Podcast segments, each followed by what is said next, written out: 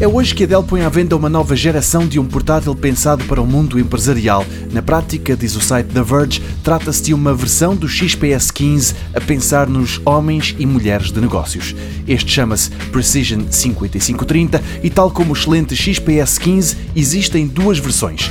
A mais básica, um portátil normal, e uma outra, dois em um, que se converte num tablet e é neste último que se notam mais diferenças face ao XPS 15. A placa gráfica, por exemplo, que é da AMD, mas também a possibilidade de se chegar aos 16 GB de memória RAM e ainda a hipótese de se instalar um SSD NVMe de 2 TB. De resto, os dois modelos Precision 5530 são parecidos. Ambos têm um ecrã de 15,6 polegadas, 4K e Infinity Edge e um teclado que inclui uma espécie de tecnologia maglev.